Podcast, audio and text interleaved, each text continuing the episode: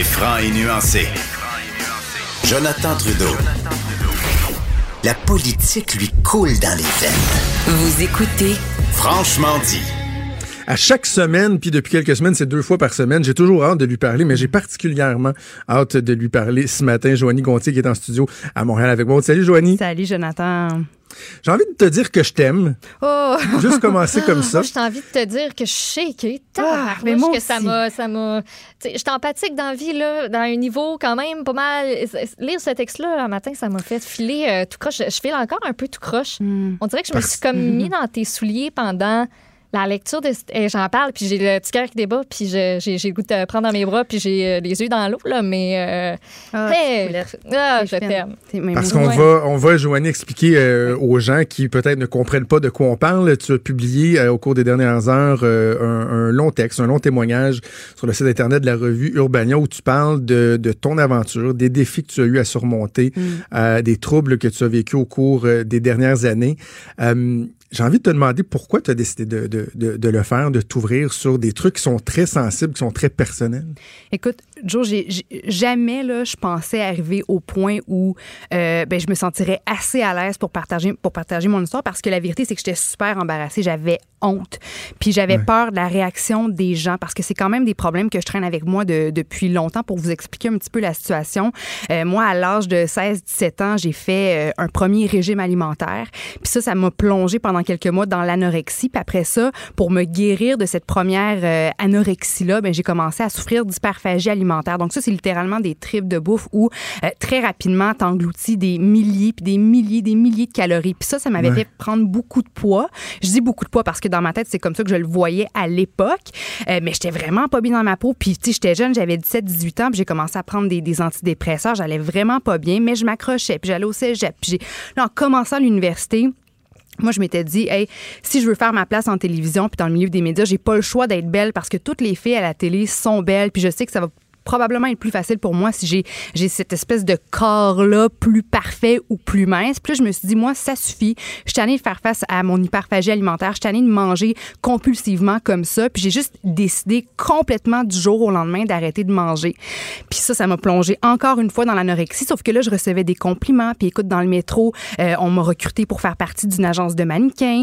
Là, écoute, je me sentais tellement euphorique. Il y a quand même un, un Ben espèce oui. de high là, qui vient avec l'anorexie. Il y avait comme une récompense, là. Une C'est- récompense. ouais. Oui, puis je me faisais constamment complimenter sur mon physique. Puis là, whoop, tout de suite après mes- mon, mon bac, j'ai commencé à avoir des jobs. Puis encore une fois, les compliments par-dessus compliments. Fait que là, moi, je comprenais que, hey, Tout le monde t'encourageait. oui, je suis obligée de rester comme ça, de conserver le même physique parce que sinon, tu sais, j'en- aurais plus de carrière. C'était vraiment l'idée que j'avais en Hmm. tête, sauf que tu sais, c'est pas, c'est pas réaliste, puis tu peux pas continuer à vivre comme ça année après année. Puis là, j'étais tombée vraiment malade. Tu sais, je veux dire, j'ai j'ai perdu mes règles, j'étais, j'avais toujours froid, j'avais de la petite pilosité, du petit poil, du duvet sur mon corps pour me garder au chaud. Puis quand tu te nourris pas comme ça, tu dors pas la nuit. C'était épouvantable mon insomnie. Puis après ça, ben je tombais, je tombais encore plus profondément dans l'anxiété puis dans la dépression. Puis là, la seconde que j'ai commencé à manger un petit peu, ben là, j'étais, j'étais, j'étais devenue incontrôlable. J'étais plus capable de m'arrêter. Puis je mangeais, puis je mangeais, puis je Parce mangeais. C'est tellement privé que ton corps a fait qu'il y a eu une switch, j'imagine, dans ton ouais, cerveau qui a fait absolument. Hey, là, OK, Lui, il veut se protéger. que let's go, on en profite, exactement. J'avais plus de, de, de- signaux de satiété. Puis, puis on dirait que j'avais tout le temps faim. Là, je je pouvais manger euh, des, un repas là, pour huit personnes facilement, facilement, facilement. Au début, Ah oui. j'étais pas que j'essayais pas, mais j'étais incapable de me faire vomir parce que, tu sais, faut dire que c'est quand même très, très, très inconfortable. J'avais l'estomac étiré, je dormais pas, j'étais en sueur, je, paniquais. Puis j'essayais de trouver une, un- espèce- une façon pour compenser pour tout ça. Puis au début, j'étais pas capable. Mais là, grâce, ben, grâce à Internet, en raison des, des espèces de forums euh, débiles mentaux euh, qui existent sur Internet concernant les, les troubles alimentaires, ben, j'ai réussi à trouver des petits trucs pour essayer de me soulager. Puis finalement, un moment donné, ça a fonctionné. Puis je, je regrette, je suis tellement déçue que ça ait fonctionné parce que c'est ça qui m'a vraiment fait plonger dans l'univers de la boulimie. Euh, puis après ça, au-dessus de tout ça, est embarqué l'alcool. Puis c'était vraiment ça a été les, les, pires années de ma vie. C'était, c'était, complètement insupportable, invivable. Puis euh, le pire, en fait, j'ai, frappé le bas fond ben, il y a un an, littéralement. Puis à ce moment-là, pour, je veux dire, je travaillais à Salut Bonjour, je me levais euh, au beau milieu de la nuit, puis j'étais déjà une fille qui dormait pas beaucoup. Puis, tu sais, je veux dire, j'ai, moi, c'est, c'est pas le travail qui a aggravé ma situation, c'est pas l'horaire de nuit, mais il reste que, euh, tu sais, je veux dire, c'est vraiment pendant cette période-là que j'ai frappé mon, mon, mon bas fond, puis où j'ai fait des niaiseries, où j'avais des dérapages à la fin, là, presque chaque soir avant, avant de me rendre au travail. Des fois, je dormais pas, puis j'essayais juste de, de, de, me reprendre en main pour être capable de formuler mon discours pour le travail. J'avais peur que les boss le remarquent, j'avais peur que mes collègues le remarquent. Puis, je touche du bois, j'ai toujours été très chanceuse. Il y a personne qui m'en a parlé, mais moi, je le voyais dans, mon, dans ma façon de faire ma job, je le voyais dans, ma, dans mon visage enflé, dans mes yeux rouges. J'étais complètement déprimée, puis à bout de souffle. Parce que mais, Joanie, tu, euh, Joanie, tu dis que, que, que tu as été chanceuse, mais avec le recul, est-ce que tu dis, Colin, aurait peut-être été bon qu'à un moment donné, quelqu'un euh, détecte certains signaux puis que ça puisse peut-être accélérer la, prise de conscience qui, qui a mené à ta prise en main au cours de la dernière année? Ou? Ben, t'apportes un bon point, mais moi, tu vois, j'avais peur qu'on me dise, que ma boss me, me dise, hey, Joanie, on, je veux dire, parce que, tu sais, je le dis dans mon texte, un, mon, coiffeur de, de, de, TVA, un matin, il me disait, hey, Joanie, tu tu sens vraiment le fond de tonne, tu sens la, la ah vodka. Puis, je veux dire, puis c'était pas la première fois qu'il me faisait ce commentaire-là.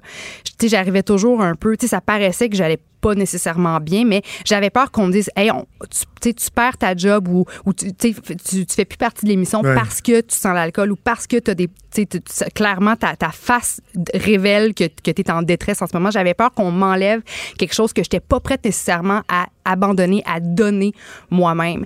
Puis c'est pour ça, avant de quitter officiellement Salut Bonjour, j'avais pris un arrêt de travail de deux mois, puis c'était précisément pour adresser ces problèmes-là, pour me remettre sur pied. Mais deux mois, c'était pas assez. Puis là, je remarquais qu'en reprenant après ça ma routine de Salut Bonjour, j'étais pas capable de, de, de reformer les schémas de mon cerveau parce que je voulais encore, moi, être parfaite, être belle. Je voulais encore perdre du poids. C'était ça ma priorité parce que, contrairement à ce que plusieurs personnes pensent, la, boulimie, ça fait pas de toi quelqu'un de red Au contraire, tu as l'impression que tes organes sont enflés. Puis, puis même si, puis je veux pas, en tout cas, je, veux pas entrer trop dans les détails, mais même si tu réussis à sortir quelques calories que tu as consommées, il reste que tu en as tellement, tellement consommé que c'est impossible.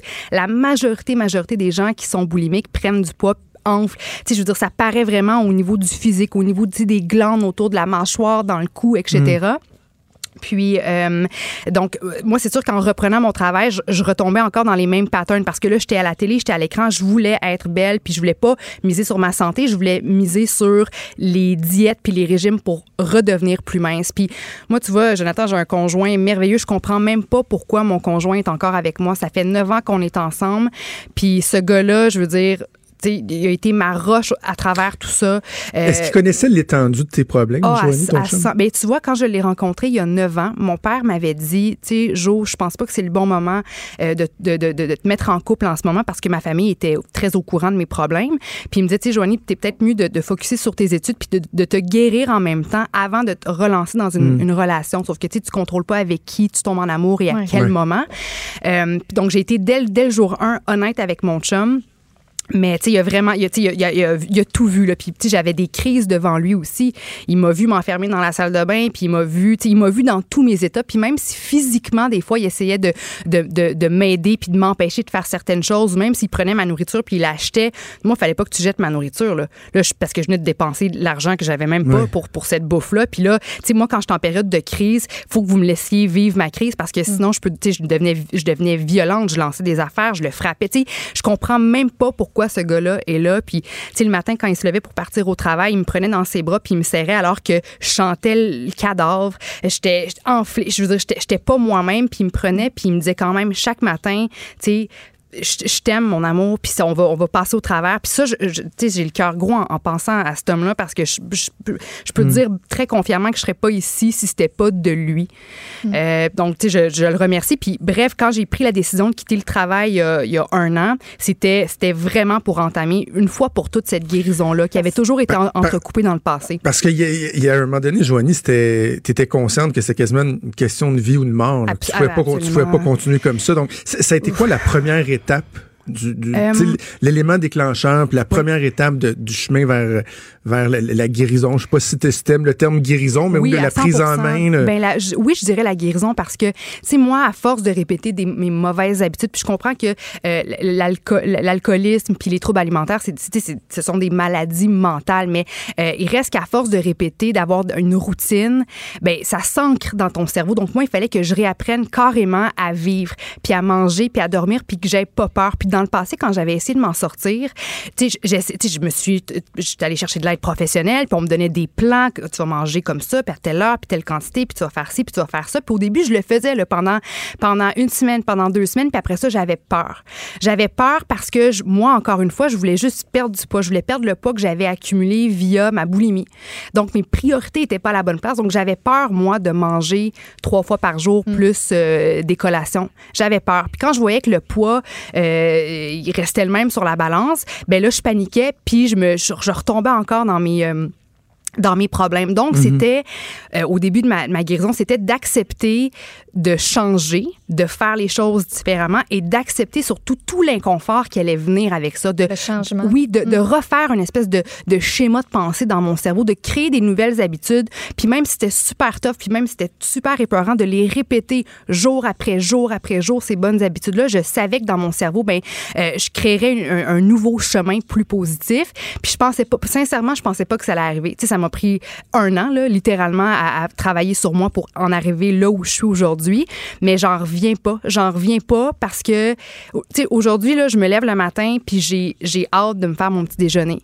Puis je me fais du, je me fais du bien, puis c'est tout en douceur, puis je me parle, je parle à mon petit corps, puis je parle à ma petite bouffe, puis je me fais du bien. Puis j'ai hâte après ça de prendre ma petite collation, puis d'aller dîner, puis de souper. Puis maintenant, tu sais, moi, le, mon, je parlais de mon copain tantôt, ça fait neuf ans qu'on est ensemble. Puis Jonathan, je, je veux dire, j'ai jamais souper avec mon chum à la table. Il pouvait pas ah me dire, hey Jo, on va-tu, où est-ce qu'on va bruncher ce matin? Ça n'arrivait pas. Puis s'il y avait un restaurant dans la journée, mais moi, il fallait que je le sache d'avance, puis c'était planifié, mm. puis je mangeais pas avant, je mangeais pas après. Il n'y avait rien de spontané. Il y avait rien de spontané.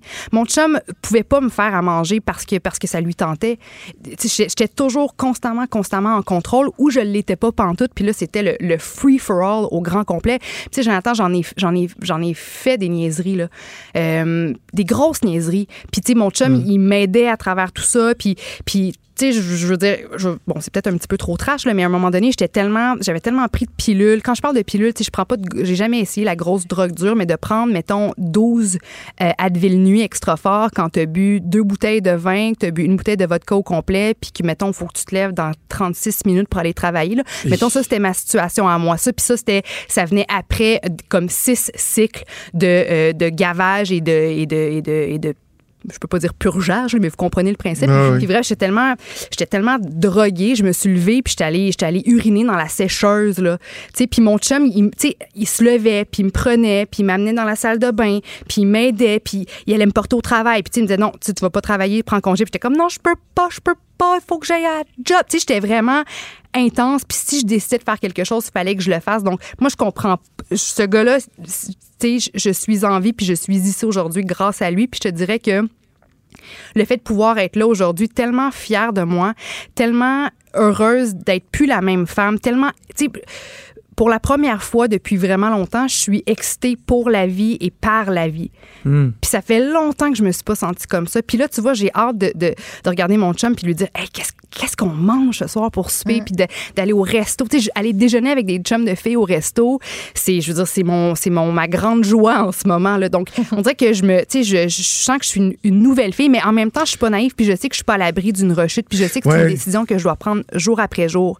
Mais je me suis dit, j'ai mon, intuition, mon cœur me disait que je devais partager mon histoire parce que moi, en lisant les témoignages d'autres personnes qui ont eu le courage de se livrer comme ça, là, de parler de leurs démons, moi, ces témoignages-là m'ont vraiment alimenté puis m'ont aidé, m'ont inspiré à moi-même entamer ma propre guérison. Puis moi, j'écrivais à ces gens-là sur les médias sociaux, puis ils ont été tellement fins puis généreux, puis ils m'ont donné un coup de main, puis ils m'ont invité à aller prendre un petit café. Donc, je me suis dit, moi, aujourd'hui, si je suis capable de traverser cette espèce de shit show-là, puis d'être ici sur mes deux pattes aujourd'hui, alors que je pensais vraiment y laisser ma peau solidement, ben j'ai pas le choix de faire mon devoir, puis j'ai pas le choix. Si mon message est capable d'aider une seule personne, ben ça aura valu ça, ça aura été mission accomplie Il y en a plein pour moi. déjà qui t'écrivent, je me trompe pas, mais semble que j'ai vu passer un, un statut que tu as écrit tantôt pour te dire que les messages Je- rentrent, que ça arrête plus, que tu vas essayer de répondre à tout le monde. Mais Je, que- je capote, je capote. Ouais. J'ai des centaines et des centaines de, de messages. Et comment tu le reçois? Comment Je tu le reçois, Joanie? Je te dirais, Joe, que j'ai, j'ai- tu sais, j'ai les jambes qui tremblent depuis ce matin, de- depuis ce matin parce que, tu sais, mon texte est quand même, euh, tu sais, disons, c'est, c'est- c'est assez